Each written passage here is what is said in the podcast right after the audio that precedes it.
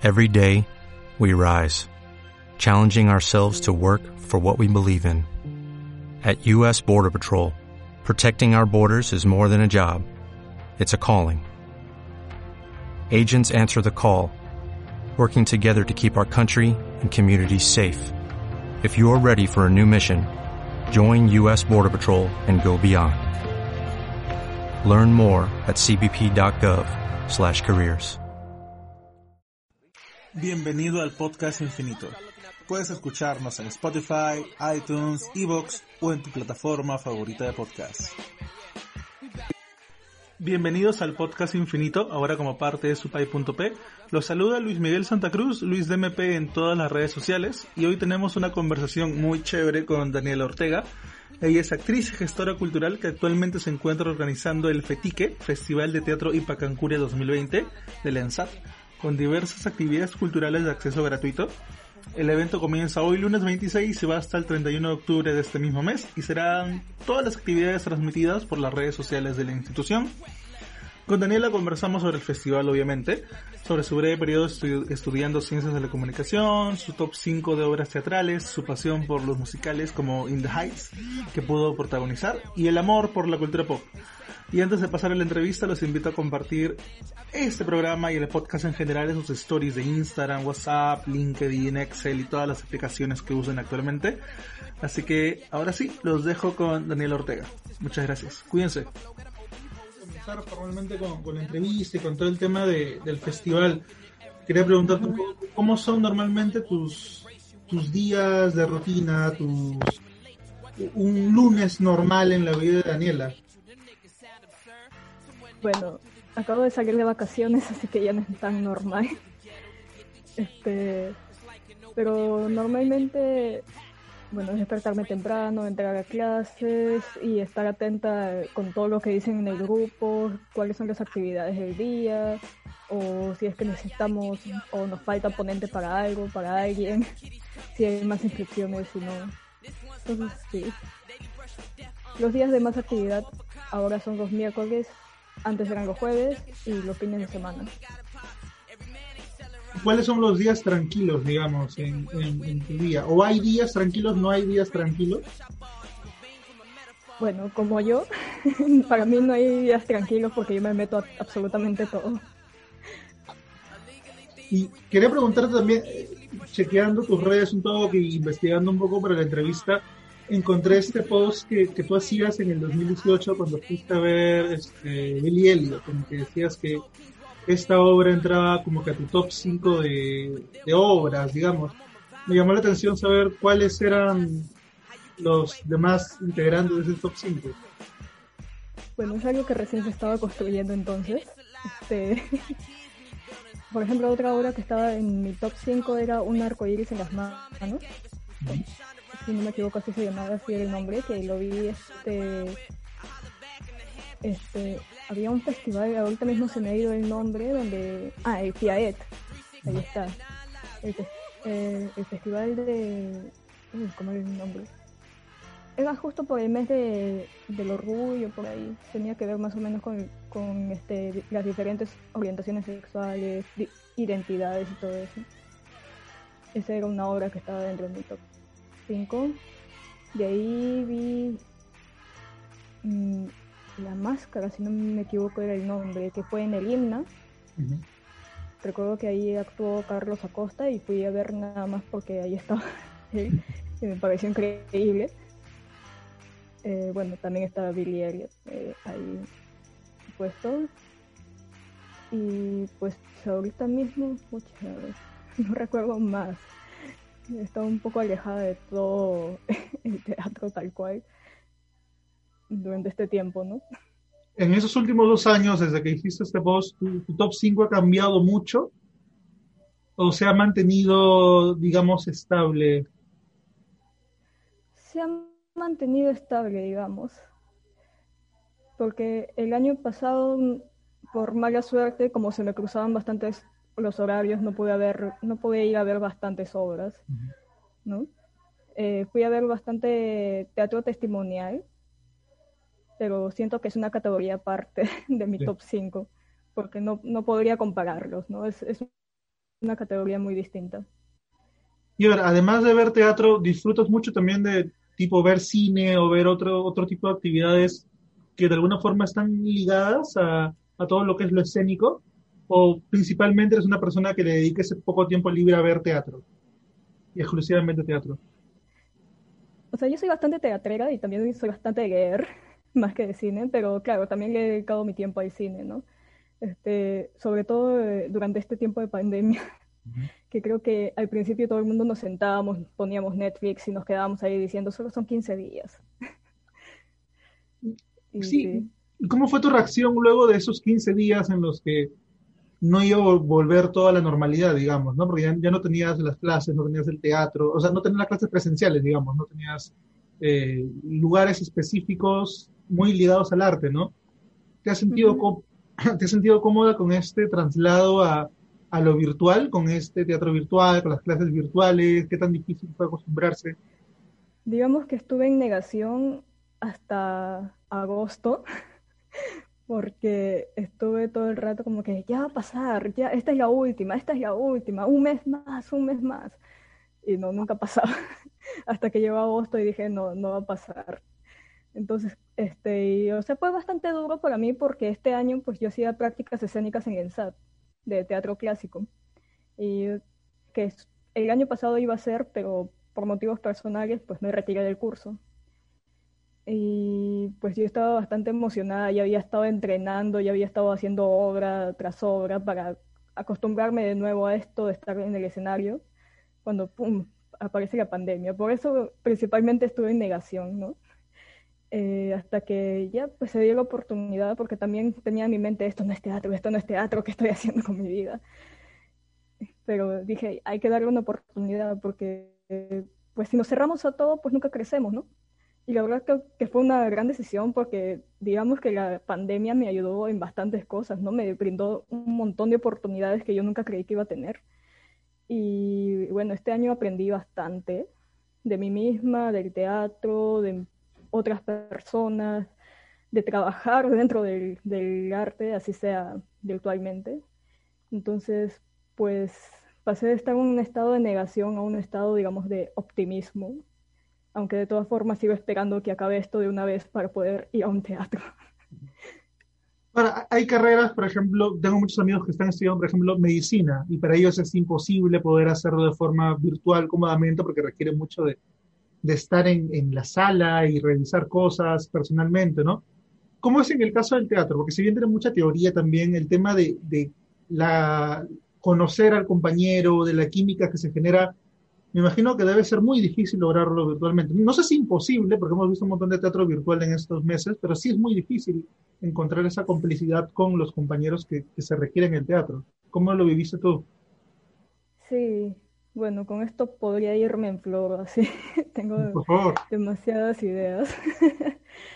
no, sí, sobre esta experiencia ha sido muy distinto, ¿no? A lo que uno suele experimentar, ¿no? En lo que vendría a ser el teatro convencional, digamos, frente a frente.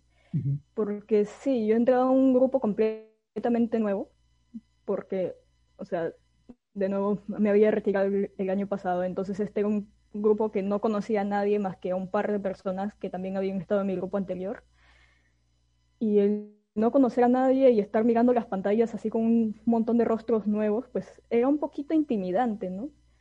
Eh, sobre todo con una obra de teatro clásico que normalmente requieren bastante ritmo, porque, bueno, ahí no hay, no hay pausas, es todo bastante picado, picado.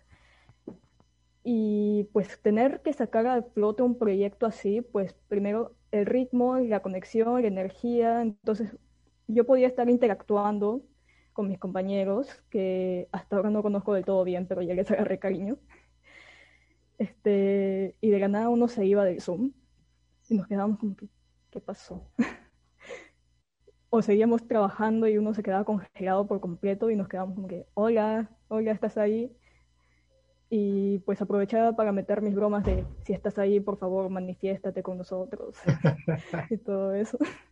Pero sí, es bastante complicado porque son muchos estímulos lo que, los que hay cuando estás actuando frente a frente con alguien. No, no solamente es el verte, no solamente es el escucharse, sino también es el tacto, es el sentir su energía como está ahí, es olerlo también incluso, porque a veces eso estimula bastante cualquier sentido. este, y todas esas cosas. A mí sobre todo el tacto es lo que este, a mí más me hace compenetrarme con algún compañero, ¿no? saber lo que está sintiendo, el, cómo lo hace, con qué fuerza, con qué, con qué nivel, con qué tanta confianza, ¿no? ¿Cómo ha reemplazado todo esto físico en, el mundo virtual, digamos? Porque, o sea, también estoy llevando algunas clases, estoy viendo otros proyectos y me he dado cuenta que hay gente con la que estoy interactuando más ahora y que seguramente, y estoy casi seguro de que no lo habría hecho de haber sido el mismo escenario en, físico, ¿no? De haber compartido un espacio con ellos en la vida real, probablemente no habríamos alcanzado el nivel de confianza o, simplemente no habríamos interactuado para nada. ¿Cómo ha sido en tu caso? ¿Cómo, cómo sientes que se ha reemplazado esto físico y esto del tacto en, un escenario virtual? Para mí es imposible.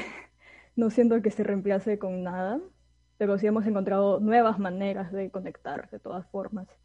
Creo que el humor es algo bastante básico, cómo conectar antes de realizar una escena, eh, para quizás bajar todas las malas vibras que tengamos, todas las malas ideas que podamos tener y rezarle un poco a los dioses del tecnovivio que nos escuchen y nos den un buen internet.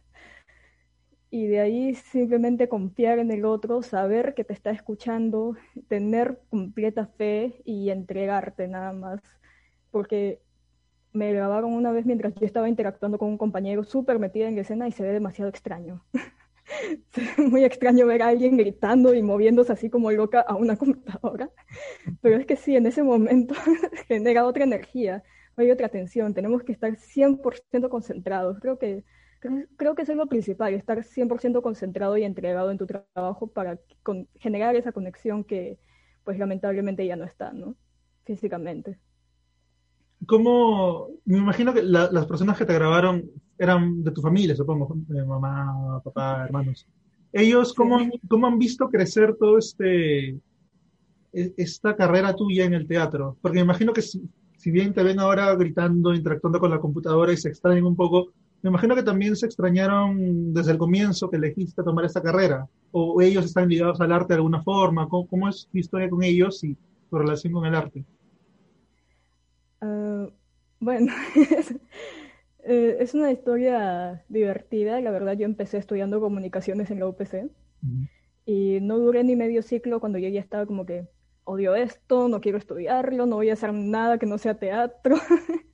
y mis padres estaban como que pobrecitos ellos, que, que, o sea, una ingresa, ¿no? UPC, buenos puestos, buenas notas, todo eso, y no lo quiere, simplemente no lo quiere hasta que pues me vieron actuar en un musical eh, Hairspray, justo estaba haciendo un taller, y dijeron, no, sabes qué, sí te vamos a apoyar. Paja. Eh, sí, sí, fue paja, fue bien bonito. Entonces, mi mamá averiguó un montón porque, bueno, yo, como estaba estudiando, yo estaba bien centrada en lo que tenía que hacer. Y mamá por su cuenta empezó a investigar y me dijo, mira hijita, acá tengo propuestas, ¿no? Aparte de la católica, porque la católica en ese tiempo no la podíamos pagar. Entonces, este, agarré y entré en SAT y aunque ellos todavía están un poquito con la duda, como que mm, de qué va a vivir, mm, esto es algo bueno para ella, pues al verme tan convencida y al verme mejorar con el tiempo, no solamente actuando, sino en general, como que bastantes cosas desde el no tropezarme a cada rato, mejorar mi dicción increíblemente, volverme más independiente, más responsable y empezar a ganar mi propia plata también. Pues con eso ellos empezaron a quedar un poco más tranquilos y empezaron a confiar un poco más en la carrera, ¿no? Y creo que hasta ahora son mis fans número uno cada vez que tengo que presentar algo. ¿Ellos de qué profesiones vienen, digamos? ¿O de qué ambiente laboral vienen? Ellos dos son arquitectos. Y si bien mi papá estudió teatro como un taller aparte en su universidad, según él lo hizo nada más para conquistar chicas. Pero apoya bastante el arte. O sea, sí tenía como que cierto, cierta idea de cómo era el ambiente, digamos, a pesar de ser un taller nada más. Claro, aunque él no tenía tan buenas ideas en ese momento, por las razones por las que se unió, ¿no? ¿Y cómo ahora que te han visto en, tanto en ese, primera, en ese primer musical que dices y ahora que te ven como que a cargo de este festival y con todo ese tiempo dentro de, de ENSAT, ¿cómo ha sido para ellos verte crecer profesionalmente? Bueno, ellos me repiten siempre que están muy orgullosos y, o sea, apenas salió, por ejemplo, la primera entrevista, no dejaron de compartirla en todos lados y mandársela a sus amigos, como que miren, miren, mi hijita, mi hijita. Y, y es genial porque también a partir de eso mi mamá empezó a comprar obras para ver, o sea, para ver obras virtuales y apoyarme un poco más y pues me consiguieron también este espacio de acá, que es como un biombo negro, para poder hacer también mis clases o cualquier cosa que necesite de mí, sentarme y ver la cámara. Todo eso, me compraron luces y eh, trabajamos en un equipo de grabación, un set de grabación, por así decirlo, en mi cochera. Vaciamos todo y pues ahí construimos como pantalla verde, con cortinas viejas y reflectores y todo eso. O sea, me han estado apoyando bastante en ese sentido. Qué bacán, porque me imagino que por el mismo eh, tiempo que llevas estudiando debes conocer casos de compañeros o gente de tu edad que no tiene como que este mismo apoyo incondicional, digamos, ¿no? Se, se siente como, como un privilegio en todo caso, o, o cómo lo ves Sí. en comparación con, con los demás. Yo siento que sí, de hecho es un privilegio y no, no quiero simplemente darlo por sentado.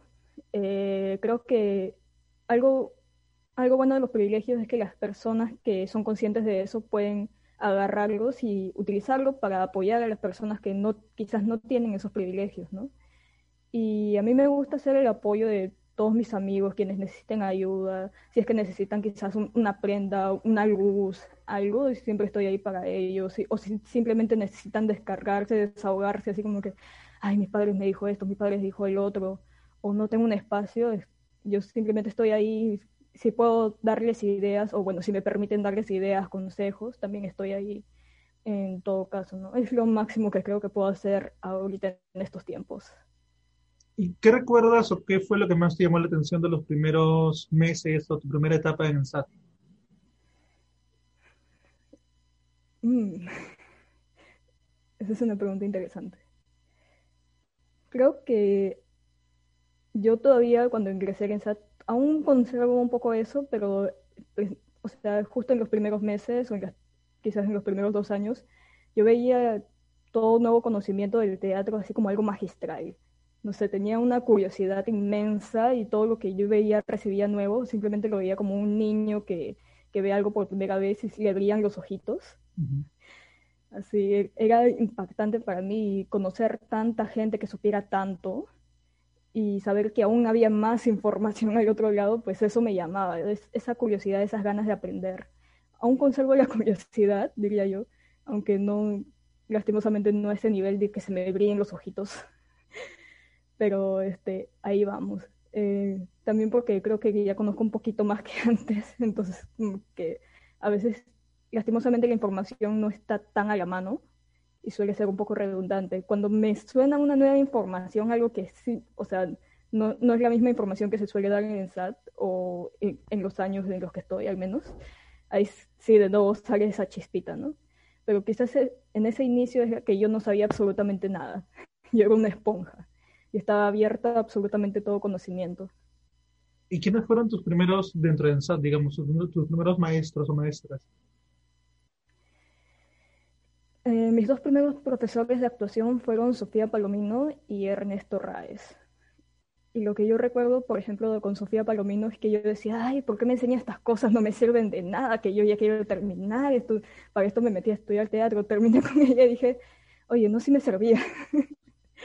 y, entendí mucho de lo que ella nos había estado enseñando, ¿no? Porque ella eh, empezaba de- desde el cuerpo, todo era entrenamiento físico, empezar a accionar a partir del cuerpo, no hablabas hasta que tuvieras bien tu acción. Y antes yo no lo entendía, pero después como que procesarlo un poco más dije, "Oye, tiene sentido, ¿no? Porque, o sea, uno no es actor y simplemente está parado hablando, uno está accionando y después habla a partir de eso. Entonces, como que ahí la comprendí un poco mejor y también este, ella apoya bastante en un festival que es el Petuch, si no me equivoco. Y pues yo empecé a apoyarla también ahí y eso, eso como que también me abrió la mente, nuevos espacios, nuevos escenarios, nuevas personas. Así que estoy muy agradecida con ella también de todo lo que nos ha enseñado en ese tiempo y sobre todo en el primer segundo ciclo que es lo más básico. Y bueno, con Ernesto Rades, él es un maestro, es maestro de maestros. Y a veces yo tenía la idea que, quizás deberían haberme jalado antes, pero con él entendí mucho más de lo que yo ya había entendido, por así decirlo. Siendo que mejoré que si yo estaba yendo así en un nivel de crecimiento, con él crecí así, súper alto. Porque me enseñó nuevas técnicas, nuevas formas de ver el texto, nuevas formas de construir un personaje y sobre todo me ayudó a tener más confianza en mí y en mi trabajo. Hay algo que siempre termino conversando cuando me toca entrevistar a actores que también enseñan, ¿no?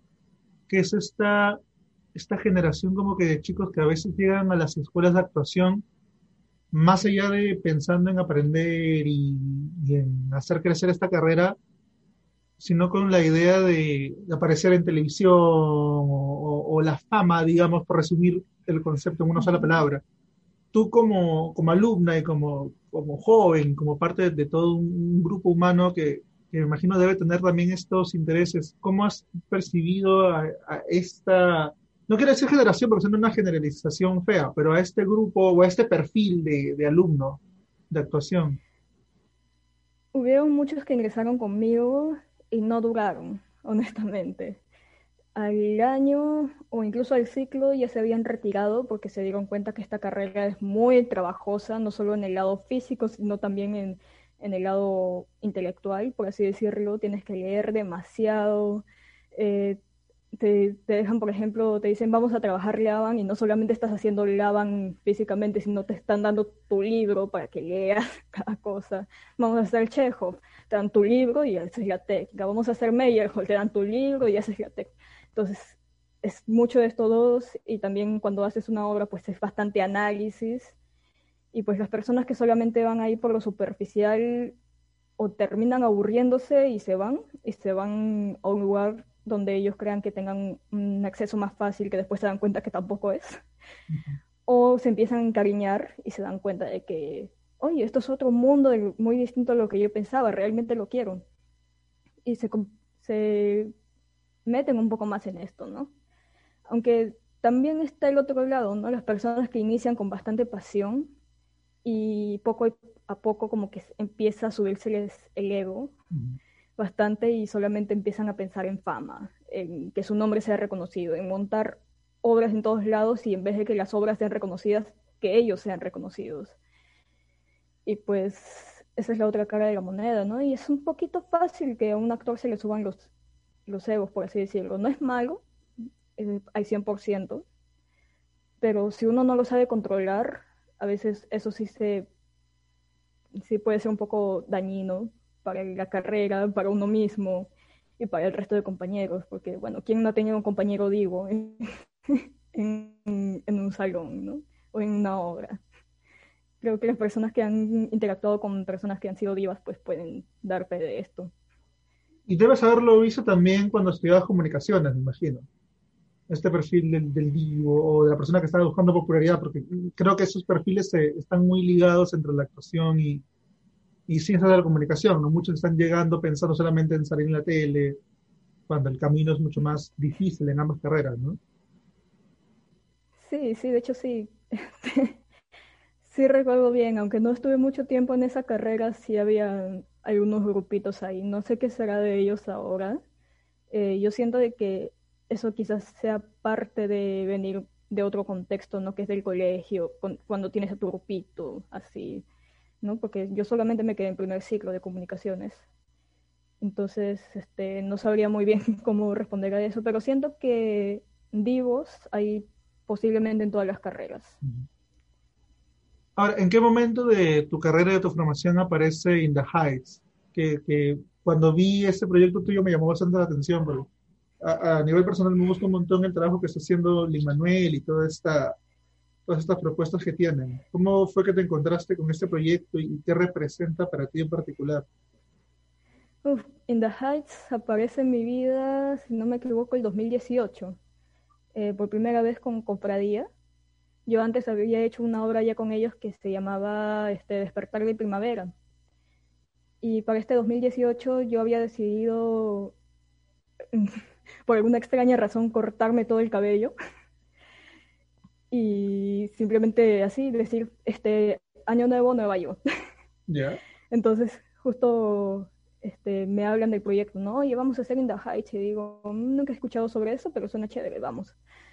Entonces entré y el primer personaje que me dieron fue Carla, porque tenía el cabello cortito, rulito rojo y porque eh, pues me salía bien el papel de Pinky. Entonces, entonces dijeron, ya, tú serás Carla. Y al principio era como un musical bien divertido, ¿no? Pero poco a poco como que le empecé a agarrar bastante cariño. Y siento de que es, esa fue esa fue una de las mejores experiencias que tuve, una de las mejores, mejores experiencias que tuve como un musical, ¿no? Porque es tan colorido, tienes que bailar, tienes que cantar, tienes que actuar y hacer tantas cosas al mismo tiempo y ocurre una cosa por acá, una cosa por allá y la verdad simplemente me volví a enamorar del teatro musical, ¿no? Por así decirlo. Y de ahí creo que esa fue mi última obra durante mucho tiempo, hasta que el año pasado una amiga mía que entrevistamos este, en el Petiqué, que es Valeria Sabache, pues me llamó y me dijo, Danilo, estamos haciendo In the Heights y yo te he visto en tu papel de Carla, no sé si quieras volver a hacerlo. Yo como que, obviamente quiero volver a hacerlo, porque es demasiado divertida, es, o sea, literal todo un personaje, ¿no? Prácticamente ser parte del grupo de las huequitas que tienen sueños superficiales y son como que la comedia el, punto comédico, por así decirlo, de todo el show. Entonces dije, sí, sí, de hecho, estoy dentro. Y con ellos pues hice In the Heights por segunda vez.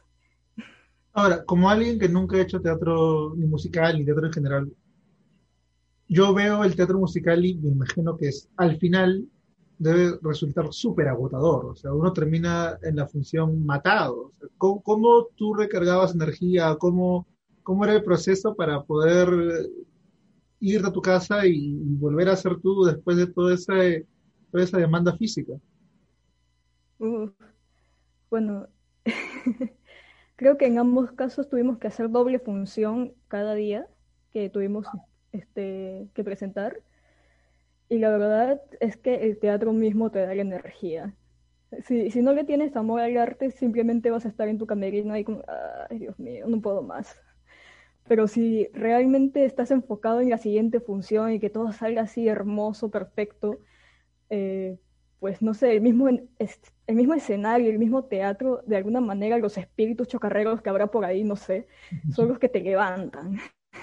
Ahí te dicen, vamos, vamos, tú puedes. Y claro, termina la segunda función, la última función, ahí sí estás muriendo, con el, el tacón medio salido, con nuevas heridas todo eso, moretones, etcétera, etcétera, pero sales feliz, ¿no? Y sí, ese proceso de llegar a tu casa, descansar y todo eso, a veces sí es bastante agotador. Yo llegaba y literal me quedaba seca, seca, seca y no despertaba hasta el mediodía del día siguiente. Pero sí, pero sigue siendo algo, una experiencia bastante linda, bastante fortalecedora, por así decirlo. Creo que uno trabaja mejor cuando está cansado. ¿Cómo? creo que hasta uno trabaja mejor cuando está cansado en el teatro. Te preguntaba si has llegado a ver este Hamilton. Uy, sí, obvio. ¿Qué tal? ¿Qué te pareció? Yo quiero hacerlo de una vez. ¿Qué, tan difícil es hacer Hamilton aquí en, en el mercado nacional, digamos? Es que, mira, con Hamilton ocurre algo bastante interesante que se trata sobre la o sea, sobre la historia norteamericana, sobre la historia, mejor dicho, de los Estados Unidos, de la independencia, ¿no? Entonces tiene, tiene letra y tiene historia tiene un contexto muy específico. Y traducir eso y pues poner eso en escena acá no lo veo imposible, pero bastante difícil, ¿no? He visto que hay personas que se están lanzando con Hamilton para presentarlo, tanto talleres montajes como laboratorios más profesionales. Eh, pero yo creo que la dificultad radica ahí principalmente, ¿no? Que es un contexto demasiado específico. Mm, a mí me parecería hermoso ver algo así, una, un musical sobre la historia de la independencia del Perú, acá, ¿no? Como este Todos Vuelven, que se presentó el año pasado. Ya, ese entra en mi top 5. Ese entra en mi top 5. Ya, sí.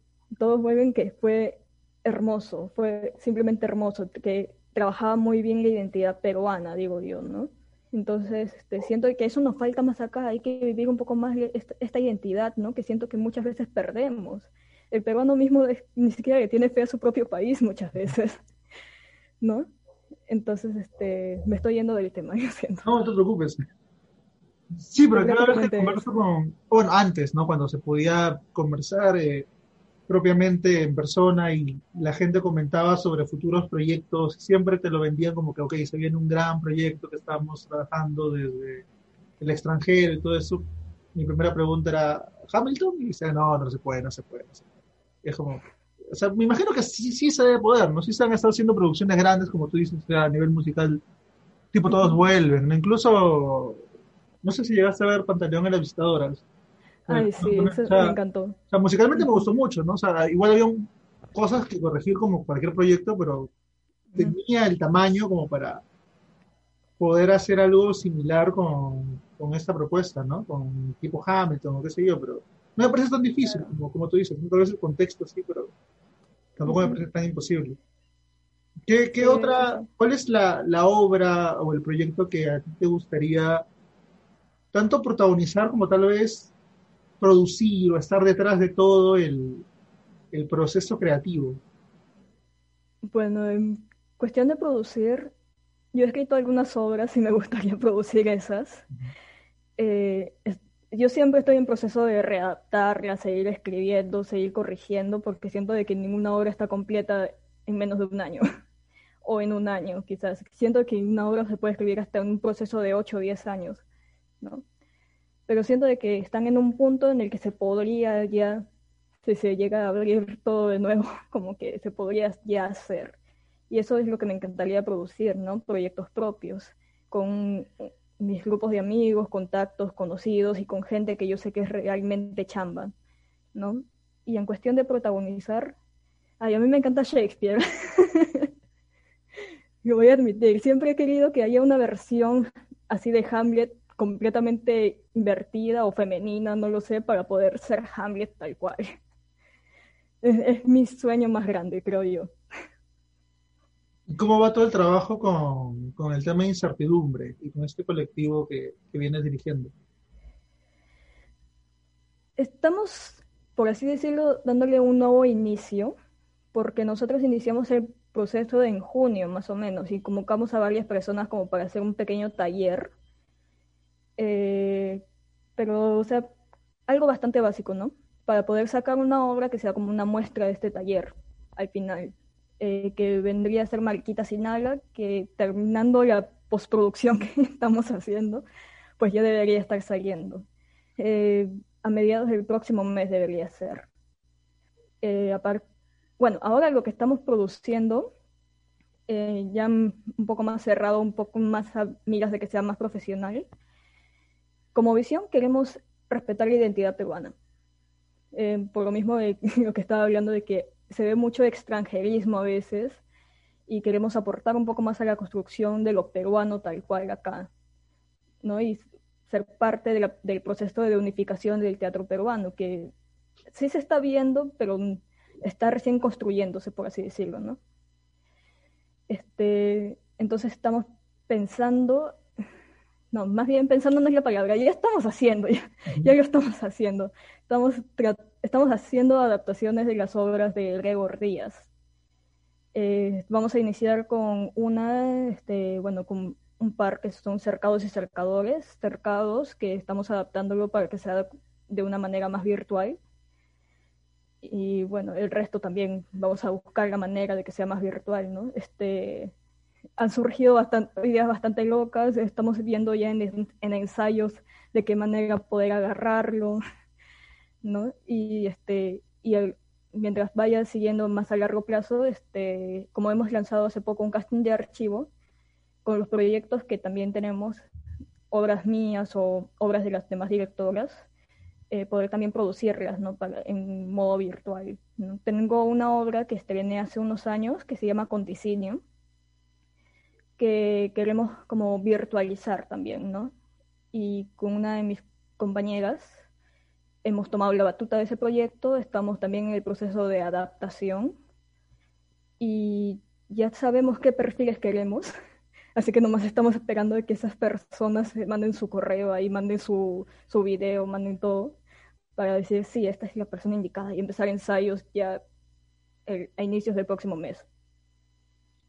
Ahora, si bien la virtualidad ha permitido que ciertos gastos de producción como que disminuyan de forma sustancial, ¿cuál crees que es la principal dificultad que estás enfrentando ahora al momento de virtualizar estos guiones? Bueno, creo que lo más complicado de eso es que no teníamos nunca en nuestra mente cuando ocurrieron esto, ¿no? en ningún momento se nos cruzó por la mente la idea de que iba a ocurrir una pandemia y que íbamos a estar todos encerrados en nuestras casas. Entonces, al momento de hacer los proyectos, porque de por sí este, el colectivo estaba planeado iniciar desde mucho antes, pero por el motivo que inició la pandemia y todo eso se pospuso, este, pues, o sea, estaban pensados simplemente para lo presencial y sobre todo con diseño, por ejemplo, que pues yo lo hice para que sea de manera presencial para poder jugar bastante con los espacios, ¿no? Entonces creo que eso es una de las cosas más difíciles porque ahora es tener que leer todo lo que teníamos planeado, las obras que ya estaban escritas, ¿no? Las de Gregor Díaz que queremos hacer o las propias que estoy que he estado creando o las de nuestras compañeras que también están ahí, este poder leerlas y poder buscarles un nuevo enfoque, buscar cómo poder relacionarlas. Por ejemplo, estábamos hablando del tema del acoso en el trabajo y surgió el tema del OnlyFans, porque es lo que ahorita mismo es lo que más está sonando, ¿no? Entonces, cómo, cómo la mujer se cosifica para conseguir dinero, por así decirlo, ¿no? Entonces, creo que ahí radica lo complicado, el tener que buscar nuevos enfoques para algo que simplemente no estaba planeado para eso. No es un trabajo imposible, quizás un poquito trabajoso, porque de todas maneras todas las problemáticas que estaban ahí presentes siguen estando presentes. Y así sean años, siguen estando presentes. Entonces, de una u otra manera pueden seguir agarrándose, por así decirlo. Ahora, imagino que toda esta experiencia que hemos conversado, tanto protagonizando y dirigiendo un colectivo y estudiando, incluso ha servido de mucho para poder darte esta eh, experiencia o esta facilidad para poder trabajar en este festival en Fetiki poder estar detrás de todo, poder estar encargada de, todo lo que está detrás y al frente del festival. ¿Cómo ha sido asumir ese cargo y asumir esa responsabilidad? Mm, bueno, la verdad, yo no ingresé a la, al grupo de cultura así de frente, sino más bien me avisaron porque yo pertenecía a otra comisión, pero la comisión cerró y aún tenía ganas de seguir apoyando a toda la mesa directiva del ENSAT. Entonces me dijeron, oye, el, equipo de cultura pues está organizando así varias cosas y tienen en mira un festival. Y yo dije, ah, grabas un festival. Y hace tiempo que no veo festivales, genial porque yo apoyé en el Festival del Día del Teatro del año pasado. Entonces, eh, era una experiencia que es bastante divertida y dije, ¿por qué no volver a intentarlo? ¿no? Entré, luego al tiempo entró Julia, quien tomó el cargo de secretaria, y pues eh, al principio era como que todos peleándose, por así decirlo, ¿no? todos diciendo, ya, ¿qué vamos a hacer? No, esto no puede ser, teatro virtual, ¿qué es eso? Eso no existe, no, sí existe, hay que hacer un, festival, porque la gente está llena de clases, no, no está llena de clases, quieren un descanso. Hasta que poco a poco como que ya lo fuimos armando, viendo así como que, a ver, ¿ustedes qué desean? ¿Qué, qué es lo que quieren? ¿Qué información necesitan? ¿Qué, qué les gustaría ver? ¿no? Primero entre nosotros y después poco a poco ya preguntándoles a nuestros salones, al resto de la comunidad en Sabina, ¿no? Y así se empezó a crear un poquito el festival. Y tuvimos reuniones casi semanales. Creo que una vez tuvimos dos, dos reuniones en una semana porque a veces ocurrían imprevistos, así como que chicos, chicos, pasó esto, este, la sensata ha dicho tal cosa sobre las fechas, tenemos que mover el festival, ay, ¿ahora qué? Entonces, a veces era un poquito ajetreado en ese sentido, pero cuando ya empezó a tomar un poco más de forma, como que las las reuniones empezaron a ser un poquito más tranquilas, un poco más eh, estructuradas, por así decirlo. Ya no era tanta emergencia, tanta urgencia que había antes. Y la urgencia ya se estaba enfocando más que nada en conseguir a la gente, ¿no? Conseguir a los exponentes, conseguir a la gente que iba a ser entrevistada. Todo eso este, empezamos a buscar entre nuestros propios contactos también quienes podían ser parte de los conversatorios. Entonces, sí, ha sido, ha sido algo que ha sido trabajoso teníamos todos un drive ahí que se nos ocurría alguna idea y escribíamos nomás para no hacer tantas reuniones. A mí me, gusta mucho lo variada que es la propuesta que tienen, ¿no? Porque tienen desde charlas sobre feminismo con la gente de Trenzar, que está haciendo cosas bien, bien chéveres, hasta doblaje, videojuegos. ¿Cómo? Imagino que ha sido divertido también poder jugar con esa variedad y poder buscar cosas que le interesen a todos los alumnos del SAT, ¿no? más allá del perfil específico de, teatro, estas cosas también complementan un montón. Sí, de hecho. Es que también tenemos que tener en cuenta que somos tres carreras y en las tres carreras están repartidas como que varias generaciones, por así decirlo. Porque, por ejemplo, este, yo soy de los 90 y en mi grupo hay gente que es tanto mayor que yo por 10 años como gente que es de los 2000. Entonces, este, y eso repartido en las tres carreras, pues genera un montón de intereses diferentes, ¿no? De, intereses distintos. Sobre todo también teniendo en cuenta que el teatro son distintas ramas y muchas veces uno se enfoca más, por ejemplo, en el teatro físico, que tenemos un conversatorio que ya se viene esta semana nomás, o gente que está más interesada también este, en el activismo dentro del teatro. Entonces, ahorita lo más fuerte que hay es el feminismo, por así decirlo. Y, bueno, también otra cosa diferente que en las entrevistas es que también queremos empezar a conocer más a la persona y a su trabajo, no simplemente preguntarle cosas como que, ¿qué opinas del feminismo? ¿Qué opinas sobre esto? ¿Qué opinas del otro? ¿no? Sino preguntarle por ella, cómo está ella, cómo es, cómo es lo que ha estado trabajando, cuál es su proyecto y todo eso. Entonces, sí, el tema de los videojuegos salió casi al final cuando entró un chico, eh, Alonso, si no me equivoco. Sí, Alonso. Y dijo, chicos, ya que no vamos a poder hacer un torneo así de deportes, ¿por qué no videojuegos? ¿Qué videojuegos van a estar dentro de, del torneo, digamos? ¿Qué? ¿Qué videojuegos van a formar parte de, del torneo? Esa es una sorpresa. ya verán, ya verán. Este, pero yo estoy tratando de convencerlos de que haya una partida de Among Us. Eso no va a pero yo lo estoy tratando de convencer de que haya.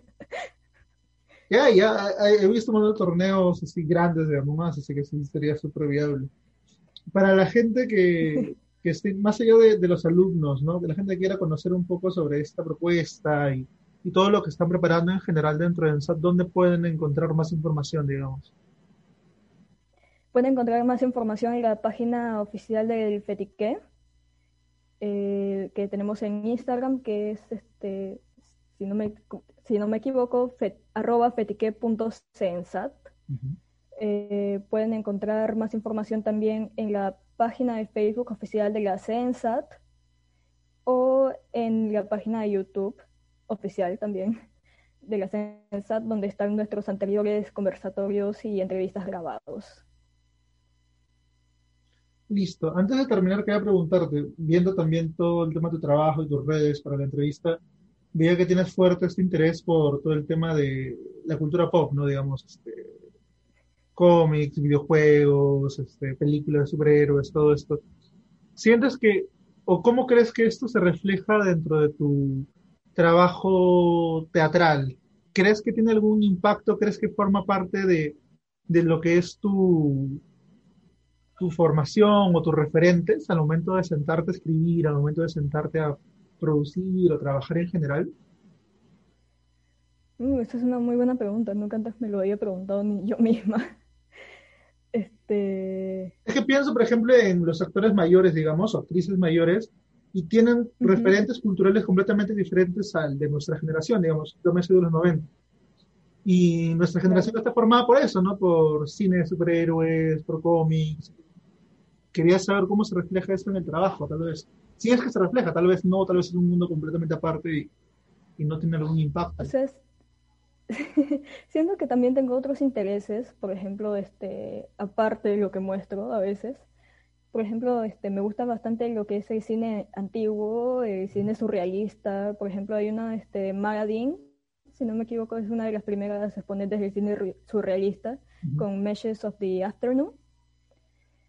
Y, este, y también los libros, ¿no? Que este, se crean enigmas, ¿no? Este, justo también estaba leyendo Dan Brown, que es uno de mis escritores favoritos, y siento que eso se refleja bastante en mi manera de escribir porque soy así, meto símbolos por todos lados, signos, metáforas, así hay gente que ni siquiera me entiende cuando escribo y tengo que readaptarlo todo para decir, ya, a ver, ¿cómo, cómo hago para llegar a la gente? ¿no? Entonces eso siento que es parte de, y también siento de que, o sea, hay otra parte de mí que siempre ha estado muy ligada a la historia, siempre he sido fanática de la historia, mi curso favorito de colegio era la historia, y eso se ha repetido dentro del teatro, ¿no? La historia del teatro. Y pues siento bastante afición por, el, por la comedia del arte, por la manera como actúan, sus máscaras. Tengo un par de máscaras ahí guardadas, incluso que yo misma he hecho. Y este, siento que eso también se refleja en mi manera de actuar algunas veces cuando me lo permiten, porque no siempre me permiten hacer esto farsesco, ¿no? Pero a mí me encanta eso, este, hacer una comedia bastante exagerada con mi cuerpo y que se vea natural, que también es complicado hacer que algo sea súper exagerado y que se vea orgánico, ¿no? Entonces creo que eso es lo que más ha influido dentro, dentro de mi trabajo, más que la cultura pop per se. No vamos a ver referencias a Pokémon en todo caso en, algún próximo trabajo. Lamentablemente. Ah, no, sí puedo meter una referencia a Pokémon, yo, con gusto. muchas gracias, Daniela, por, el tiempo para conversar y mucha suerte con, el festival y con todos los proyectos que, que tienes en agenda. Muchas gracias a ti por el tiempo y por el espacio. No, muchas gracias. Cuídate mucho. Estamos en contacto.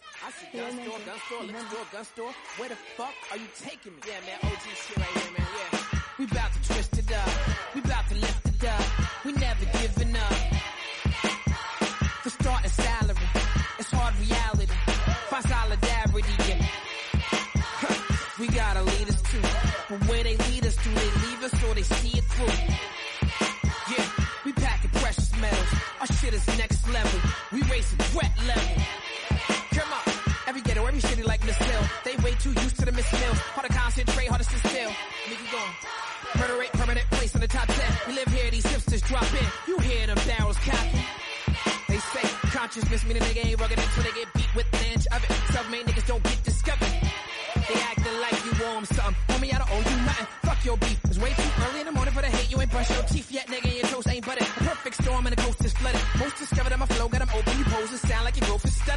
I'm going too fast. Let me slow down. I'm good walking in every ghetto around the world.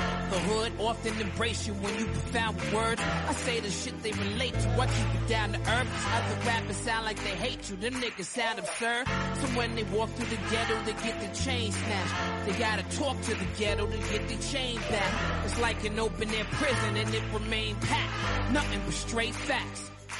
Indy 5 for the people, by the people.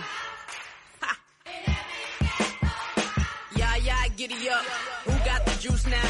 Snatch it out the kitty's cups. That shit you gave us watered down. This one's for Basquiat. Daily brush with death, um. Is this the auto war for cops? We double dutching, ducking shots. Every home ain't got a pop. Every man ain't selling rocks. A different will to win here. Different from switching cars. They pray that we switch our bars to a vein from a metaphor. World star and world stars. Lot of love in this life hard. Keep us praying like, oh God. Illegally thievery, think of stealing off easily frustrated. We hate it, yeah. Uh. That's why we scream out, nigga, we made it.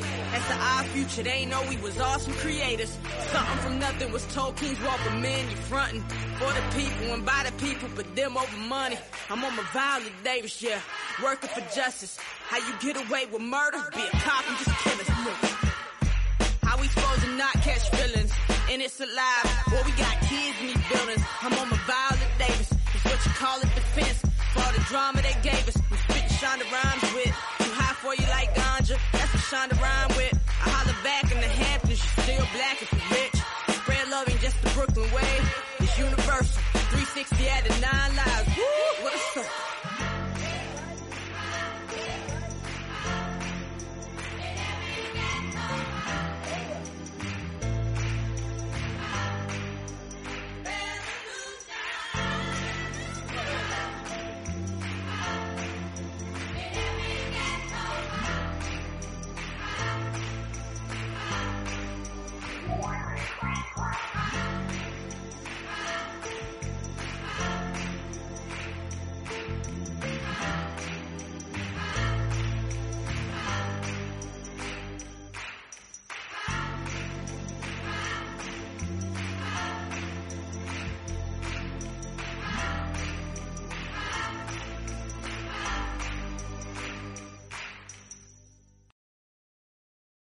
En Sherwin Williams somos tu compa, tu pana, tu socio, pero sobre todo somos tu aliado, con más de 6.000 representantes para atenderte en tu idioma y beneficios para contratistas que encontrarás en aliadopro.com. En Sherwin Williams somos el aliado del PRO.